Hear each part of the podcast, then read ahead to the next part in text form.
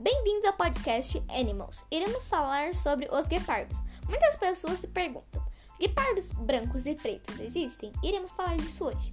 O guepardo é um dos animais mais bonitos da natureza, também conhecido com o nome chita. Vivem em savanas e estão perto da extinção. O guepardo tem pele cor creme e manchas marrom escuro. Mas todos os guepardos têm essa cor? Isso é muito discutido. No decorrer dos anos, pessoas dizem ter visto guepardos brancos e pretos mas isso não foi comprovado. Existem algumas espécies comprovadas. Exemplo, o guepardo rei ou guepardo real. O guepardo rei foi descoberto em 1926. Outro padrão de cor do guepardo é mais raro do que o guepardo rei. Ele se chama guepardo dourado. Esse animal foi fotografado no Quênia. Tem apenas algumas manchas pretas, mas a, a maior parte da sua pele, da sua pelagem é dourada.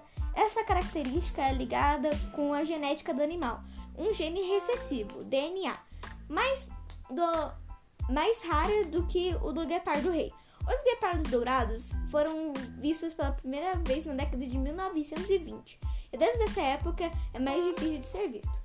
Muito obrigada por ter assistido o podcast Animals. Nos vemos na próxima.